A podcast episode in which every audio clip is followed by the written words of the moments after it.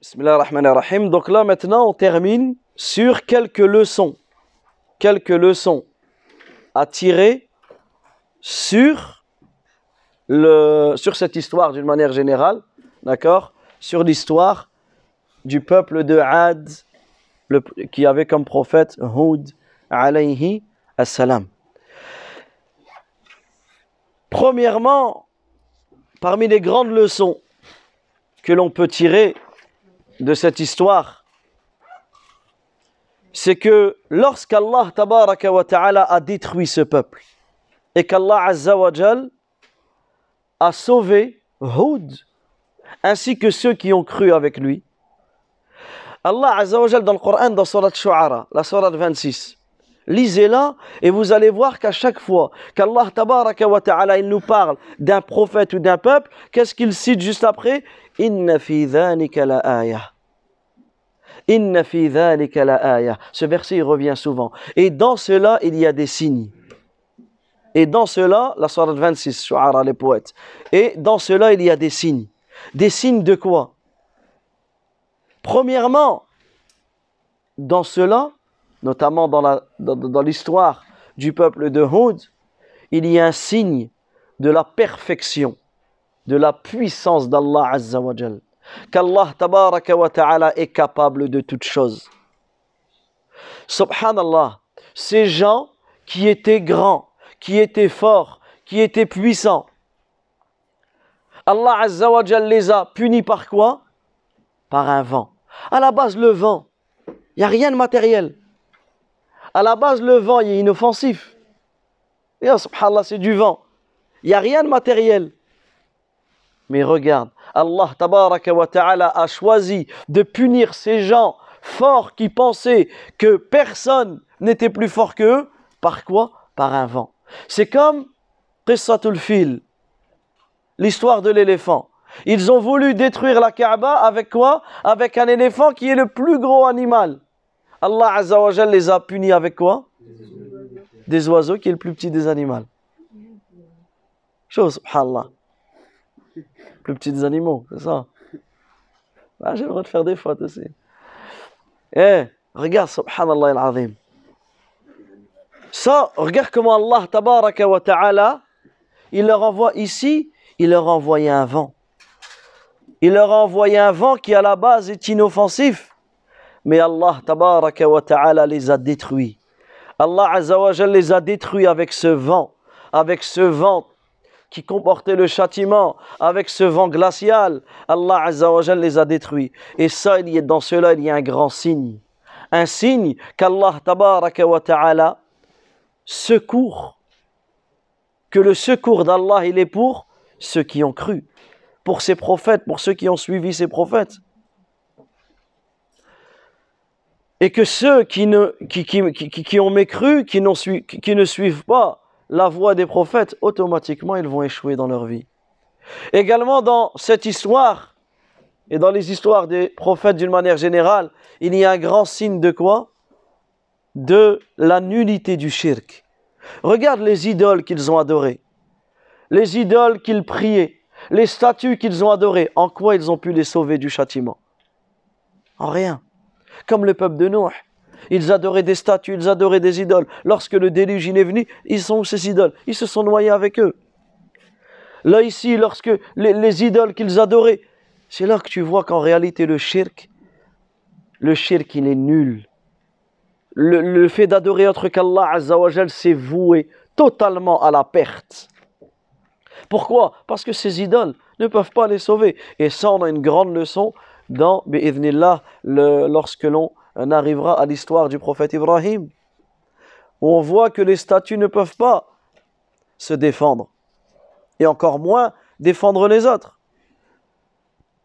Également, on tire de cette leçon que les semeurs de troubles, ceux qui font du mal sur terre, même si Allah leur laisse un temps, leur fin sera automatiquement mauvaise. Et il suffit simplement de patienter. Il suffit simplement d'étudier l'histoire pour voir que tous les tyrans, Allah tabaraka wa ta'ala leur a donné une mauvaise fin. Que ce soit le pharaon, que ce soit, euh, peu importe les tyrans que tu regardes dans l'histoire, quand tu regardes leur fin, et la fin, elle a toujours, a toujours, euh, a toujours appartenu aux, aux pieux, à ceux qui craignent Allah, subhanahu wa ta'ala. Également, parmi les grandes leçons que l'on peut tirer, c'est que euh, dans cela, il y a un signe qu'Allah ta'ala nous fera ressusciter. Et en réalité, ça c'est un point essentiel. C'est que dans toutes les situations de notre vie, dans toutes les situations de notre vie, le musulman, il doit avoir ce lien avec l'au-delà. Tout doit te faire rappeler la mort. Tout doit te faire rappeler le fait qu'il y a une vie après la mort. Ne serait-ce que les signes, le vent, la pluie, même les saisons. Regarde les saisons que nous vivons. Combien de saisons? Quatre. L'été. En quoi l'été, il peut te faire rappeler le châtiment ou en quoi l'été, il peut te faire rappeler l'au-delà? Ahsant, la chaleur. La chaleur, la canicule de l'été, ça te fait rappeler quoi? La chaleur du feu de l'enfer. Ça te fait rappeler la chaleur du feu de l'enfer. L'hiver. Exactement. Le, prophète, alayhi il nous cite que dans l'enfer, que, l'enfer, il s'est plaint. Imagine. L'enfer, il s'est plaint à Allah Azza wa Il dit toutes mes parties se dévorent les unes les autres. Et dans l'enfer, tu as un coin chaud et un coin froid. Tellement froid que ça brûle. Et ça, c'est connu. Donc ici, dans Allah Azza wa il a autorisé à l'enfer de souffler, de dégager son souffle. Un souffle du côté chaud, c'est la canicule que l'on a en été. Et un souffle du côté froid, c'est le froid que l'on a en hiver. Ça veut dire que l'été comme l'hiver, ça te rappelle de quoi? Ça te rappelle de l'enfer, du châtiment de l'enfer. Également l'automne. L'automne, dans beaucoup, et alors également dans le fait que les, les feuilles tombent, tout cela, etc., ça peut te rappeler que toi aussi, tu vas, tu vas mourir. Également, dans certaines, dans certaines contrées, L'automne, notamment peut-être les dates, etc., c'est à ce moment-là où il y a les récoltes. Dans ce cas-là, tu te rappelles de quoi? Que toi aussi, tu devras récolter les fruits de tes actions. Si tu as fait du bien, tu vas récolter du bien. Tu as fait du mal, tu vas récolter du mal. Le printemps, toutes ces belles couleurs, toutes ces, ces plantes qui poussent, etc., ça te fait partie quoi les bienfaits Ça te fait rappeler les bienfaits du paradis? Subhanallah al le, le, la, pluie. Regarde, Allah Azza wa Allah tabaraka wa ta'ala, une terre qui est morte, il envoie la pluie, ça fait pousser, ça fait pousser des choses vivantes, ça te fait rappeler que toi aussi, tu seras ressuscité après ta mort, etc. Donc en réalité, il y a énormément de leçons à tirer lors de, euh, des situations que, que l'on vit. Également parmi les leçons, et on termine rapidement avec euh, les, grandes leçons que l'on peut tirer de cette histoire. C'est l'importance de prendre exemple sur les prophètes. Et notamment lorsque l'on médite sur le, le, le, dialogue qu'avait euh, le prophète Houd avec son peuple, on voit qu'il leur a donné, il leur a donné des exemples que les gens comprenaient. Il leur a donné des exemples que les gens, que leur peuple comprenait. Et toi, lorsque tu enseignes aux gens, Lorsque tu appelles les gens à Allah Azzawajal, donne-leur des exemples qu'ils vont comprendre, des exemples qu'ils peuvent vivre. Et cela, c'est une grande manière d'exhorter, d'exhorter les gens. Comme l'a fait le prophète lorsqu'il donnait, il a comparé le croyant. Dans le hadith, il dit mu'min, L'exemple du croyant est à l'exemple du palmier. Pourquoi il a cité l'exemple du palmier? Parce que le palmier, les Arabes, ils, vivaient au milieu des palmiers. Donc automatiquement, ça leur parle. L'exemple du croyant est à l'exemple du palmier. Tout ce que tu vas prendre de lui te sera profitable. Regarde comment le croyant il doit être. Une clé pour le bien et un cadenas pour le mal. À chaque fois, tout ce qui va sortir de toi, faut que ce soit profitable, comme un palmier. Le palmier, tu profites de, de, de tout, yani de, de son ensemble.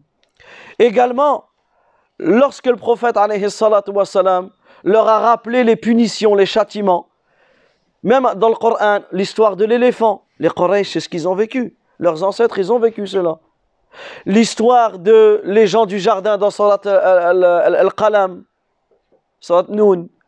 C'était des gens du Yémen et eux, les Quraysh, ils passaient par le Yémen. Donc on voit que le prophète, leur a toujours donné des exemples où eux, ils peuvent tirer euh, conclusion de cela parce qu'ils peuvent voir euh, avec leurs propres yeux.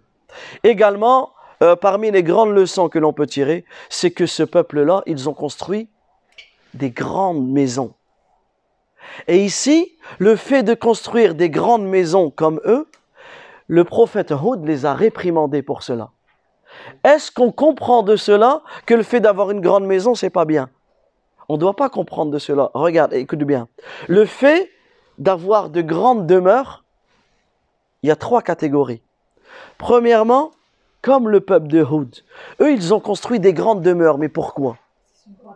Parce qu'ils étaient orgueilleux.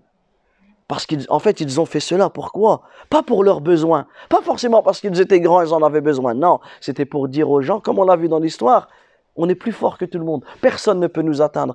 ils se sont orgueilleux, ils ont eu de la vanité, ils ont eu de l'orgueil. Alors Allah, tabaraka wa ta'ala, ici, par l'intermédiaire du prophète Houd, il les a réprimandés. C'est-à-dire que nous, on ne doit pas étaler nos richesses par orgueil, pour dire aux gens, moi je suis meilleur que vous, etc. Ça c'est réprimant. On, doit réprimander cela. le deuxième cas, c'est si tu construis une grande maison, parce que tu as besoin pour tes enfants, pour éduquer tes enfants, pour, euh, euh, pour accueillir les gens, pour euh, faire du khair. Dans ce cas-là, c'est, louable. Et si ton intention est bonne, tu seras récompensé pour cela. Et troisièmement, les savants ils disent, pour construire dans, dans, la guerre des citadelles contre l'ennemi, etc., ça c'est, ça c'est autorisé également. Donc nous, qu'est-ce qu'on tire de cette histoire? C'est que on ne doit pas être orgueilleux. Même si Allah Azza nous donne une richesse, la richesse, c'est pas forcément, si Allah te donne la richesse, c'est pas dire forcément qu'Allah il t'aime. La richesse, c'est pas un signe de piété. Il y a eu des riches qui iront en enfer. Il y a eu des pauvres qui iront au paradis. Il y a eu des riches qui iront au paradis. Il y aura des pauvres qui iront en enfer. Ça n'a pas de, de lien. Également, parmi les grandes leçons que l'on peut tirer, c'est que l'intelligence, la force physique, les richesses, les connaissances, elles ne, te seront pas profitables si elles ne sont pas liées avec la foi. Subhanallah, ça c'est un point important. C'est pas parce que tu connais beaucoup de choses, tu es, intelligent, tu as des richesses, qu'automatiquement tu vas rentrer au paradis. Si ce n'est pas lié avec la foi, cela ne va te servir à rien. Combien de docteurs, d'ingénieurs, de chercheurs sont ignorants de leur religion? Des gens qui ont fait des années des années d'études à l'école, ils ne savent même pas faire leurs ablutions, ils ne connaissent même pas Allah Azza En réalité, ce sont des ignorants. Ce sont des des ignorants. Et ça, on voit. Des fois, regardez, on est à l'école. Pendant huit heures d'affilée, pendant des années, on apprend des choses. On fait des devoirs, on est sérieux. On... Et quand il s'agit d'apprendre la religion, d'apprendre le Coran, on est fainéant. Ça, en réalité, il y a un réel problème. Ça, c'est important de se remettre en question. Et là, on voit ce peuple, ils étaient riches, ils étaient grands, mais est-ce que leur force, leur intelligence, elle leur a servi à quelque chose? Ça leur a servi à rien. Pourquoi? Parce qu'ils n'ont pas accompagné cela de la foi et de la crainte d'Allah Azza wa Jal. Donc le résumé de cette histoire, c'est que le succès, le succès, il vient simplement avec la foi. Si tu veux réussir dans cette vie, tu dois craindre Allah ta'ala et ne pas suivre les sentiers des ignorants parce que le vrai succès, Allah nous le cite dans le Coran, فَمَنْ nar Celui qui est écarté de l'enfer, وَأُدْخِلَ الْجَنَّةِ et qui entrera au paradis, فَقَدْ فَازَ aura réussi. Donc voilà le vrai succès. Wallahu ta'ala a'lam. Wa sallallahu wa sallam ala nabina Muhammad wa ala alihi wa sahbihi ajma'in. Donc alhamdulillah, on a terminé avec cette leçon, avec l'histoire du prophète, du prophète Hud alayhi assalam. Et bi'idhnillah, dans le dans les prochaines leçons, Inch'Allah, on verra l'histoire du prophète Salih. L'histoire du prophète Salih, alayhi salam.